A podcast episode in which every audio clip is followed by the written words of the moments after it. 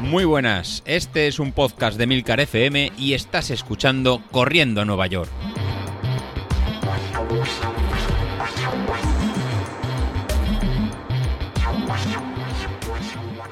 Hola a todos y bienvenidos al podcast pirata de la semana, el podcast de los miércoles que algunos miércoles se edita y otros miércoles no. La cosa es que en primer lugar os tengo que pedir disculpas porque la semana pasada me fue imposible al final grabar y es que tuvimos un percance con el coche, tranquilos porque estamos bien, en realidad nadie estaba dentro del coche, el coche estaba aparcado tan tranquilamente y una señora decidió estamparse contra un par de coches aparcados y tuvimos la suerte de, que tocó al nuestro. Y bueno, pues el coche sigue en el taller. No sabemos para cuánto tiempo tiene, pero parece que la cosa va para largo. Y al final, el martes pasado, pues no grabé porque la cosa va de prioridades. Yo tengo un planning semanal súper detallado en el que viene hasta la hora a la que me tengo que ir a dormir. Y es que si no lo hago así, es imposible que abarque todo lo que tengo que hacer a lo largo del día.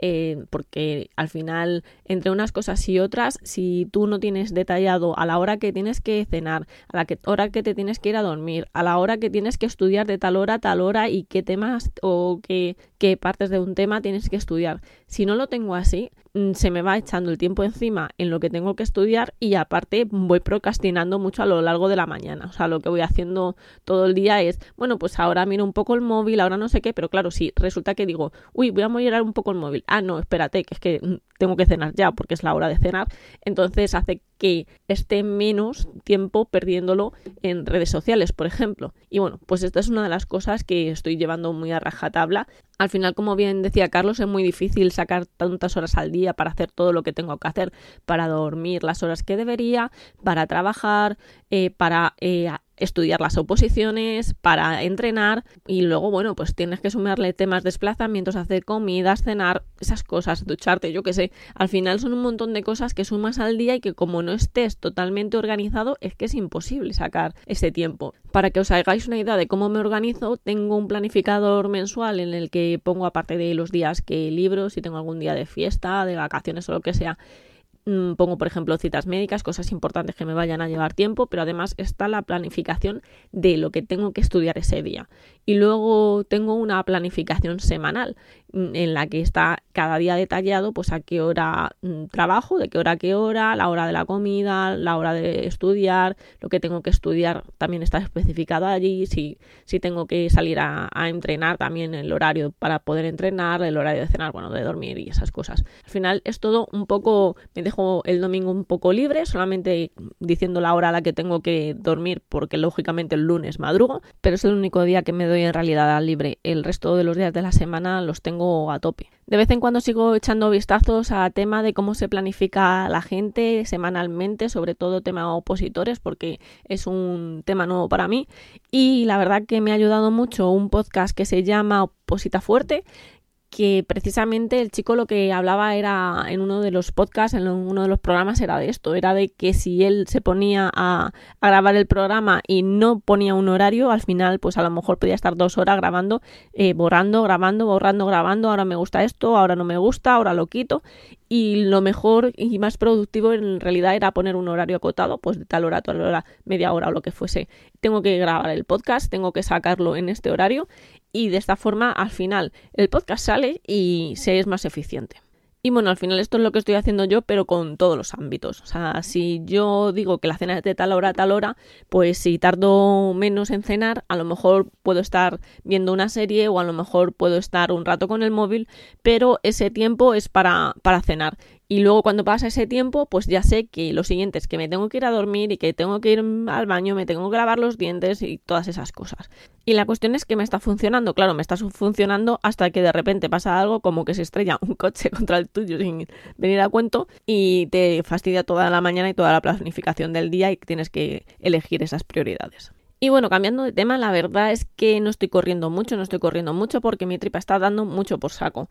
Eh, estoy con bastantes cólicos, prácticamente diarios, y la verdad que estoy tan desesperada que la semana pasada pedí cita para la doctora de cabecera y tengo cita el jueves a ver qué es lo que me dice, porque en realidad la medicación que me mando el digestivo no está funcionando. Sigo hinchada, pero hinchadísima. O sea, en plan, super globo. O sea, llevo mm, varios meses que parezco una embarazada de 6, 7, 8 meses. Y lo peor no solamente es estar totalmente inflamada, que provoca no solamente dolor, sino que estéticamente, o sea, me está afectando, sinceramente, lo tengo que decir. Ha llegado un punto que me está afectando un poco psicológicamente el estar todo el día súper, súper inflada. Es que además otro de los síntomas que tiene el síndrome de intestino irritable son dolores de cabeza que parece mentira que esté tan relacionado, pero es que yo a veces me despierto con dolor de cabeza, dolor de cabeza que no se me van todo el día. Estoy todo el día con dolor de cabeza y eso hace pues que ni me concentre estudiando ni pueda salir a entrenar porque me rebota la cabeza, o sea, de verdad solamente me apetece tumbarme en la cama y que pase el día. Y así llevo esta semana varios días, eh, lo estoy pasando la verdad que un poquito mal, sinceramente. Me encuentro dos días bien, bueno, bien, a ver, con la tripa súper hinchada y con algún cólico, pero que ya me he acostumbrado, como quien dice, y al final estoy súper motivada y quiero entrenar y quiero comer bien y quiero eh, estudiar y estoy pues superpuesta en todo, ¿no? Y de repente al día siguiente me levanto con un dolor de cabeza horrible desde por la mañana, siguen los cólicos y entonces me vengo abajo, me vengo abajo y ni me apetece lógicamente hacer nada y de repente lo veo todo negro y, y a lo mejor me dura dos días y al tercer día vuelvo a estar otra vez bien y estoy otra vez súper happy y estoy en plan quiero hacer todo y comerme el mundo y yo puedo con la oposición y, y a los dos días otra vez mal. Y la verdad que pues eso, que tengo la cabeza hecha un lío. Pues vamos a dejar de hablar de mí, que esto es súper penoso, lo debilito a mi lado es un juego de niños. Y nada, vamos a hablar de cosas que podamos aprender. Vamos a hablar de trasaminasas. ¿Qué son las trasaminasas? Pues las trasaminasas son enzimas intracelulares, o sea, están dentro de la célula y que podemos encontrar en diferentes tejidos del cuerpo. Hay dos tipos diferentes de, de enzimas trasaminasas. Está por un lado la ALT o GPT, cuando lo veis en, un, en una bioquímica ¿no? de, de, análisis de sangre, que es la lanina aminotransferasa, y luego está la AST o GOT, que es la aspartato aminotransferasa. Resulta que estas enzimas se encuentran en el hígado. ¿Y qué pasa? Que a veces pues, nos produce un aumento en los análisis de sangre, podemos ver en una bioquímica sanguínea pues esos niveles de la ALT o de la AST elevados. Esta elevación en sangre de los niveles de trasaminasas es un síntoma, no es una enfermedad. Es debido a algún tipo de daño hepático, porque como hemos dicho, esta enzima está en el hígado. Pero esto mm, puede que no tenga que ver con que tengamos una enfermedad real en el hígado, porque hay muchos parámetros que están relacionados como pueden ser la dieta, el consumo de alcohol, el consumo de algunos medicamentos que pueden también hacer que se eleven temporalmente las trasaminasas. Pero también además está asociado al deporte. ¿Qué pasa? Que cuando hacemos mucho ejercicio, pues provocamos un daño muscular. También, además, muchas veces consumimos más proteína de lo, de lo normal. Y además aumenta el metabolismo de las proteínas vamos a romper más proteínas y vamos a crear otras nuevas. Todo esto, consumir más proteínas, eh, el aumento de su metabolismo lógicamente en el cuerpo y que exista un daño muscular por el hecho de hacer ejercicio intensivo, pues puede hacer que por culpa del deporte, por culpa del ejercicio, por culpa de correr, tengamos unas elevadas trasaminasas en sangre. ¿Qué consejos os puedo dar para reducir esas trasaminasas que están en sangre debido al deporte o debido a unos malos hábitos? Pues básicamente es no dañes tu hígado. ¿Y cómo no dañamos nuestro hígado? Pues manteniendo una dieta equilibrada, es decir, que no tenga un consumo excesivo de azúcares, que no tenga un consumo excesivo de sal ni de grasas y no beber alcohol, hidratarse con agua, por supuesto.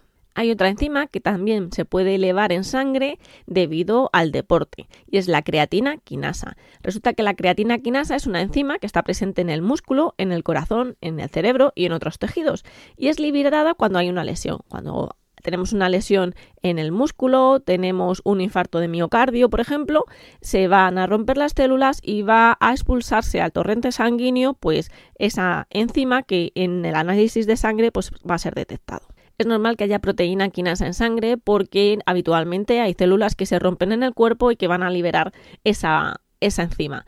Pero cuando los niveles se elevan por encima de los rangos normales, es síntoma de que se ha producido una lesión. Y ahora os estaréis preguntando, ¿y cómo sé que esa lesión es en el músculo, eh, yo que sé, de un cuádriceps, por ejemplo, y no es en el músculo cardíaco? Esta enzima tiene tres formas diferentes, se llaman isoenzimas. Una es la muscular propiamente dicha, que se encuentra en el músculo esquelético y en el corazón. Otra es la miocárdica, que es la que se encuentra en el corazón y que aumenta cuando hay un, un daño en el músculo cardíaco. Y por último está la cerebral, que es la que se eleva cuando hay un daño en el cerebro. Y bueno, dejando este tema de las isoenzimas para no liaros más, es normal que, por ejemplo, por una inflamación, por el consumo de determinados medicamentos o porque exista un ejercicio intenso, pues se produzca un aumento de la creatina quinasa sin que esto signifique que haya realmente ninguna enfermedad ni ningún problema más grave. Os voy a hacer además un bonus track que es hablaros de la creatinina.